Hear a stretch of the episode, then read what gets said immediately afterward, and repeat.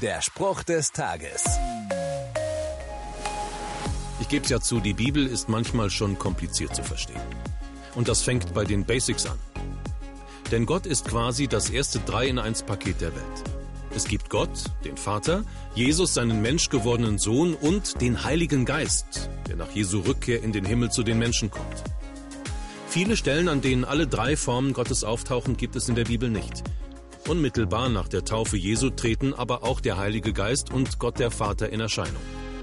Da steht in der Bibel, er sah den Geist Gottes wie eine Taube herabkommen. Gleichzeitig sprach eine Stimme vom Himmel, dies ist mein geliebter Sohn. Die Taufe ist im christlichen Glauben etwas sehr Wichtiges. Das unterstreicht auch diese Geschichte.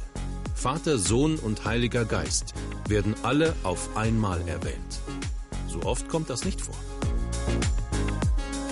Der Spruch des Tages steht in der Bibel. Bibellesen auf bibleserver.com.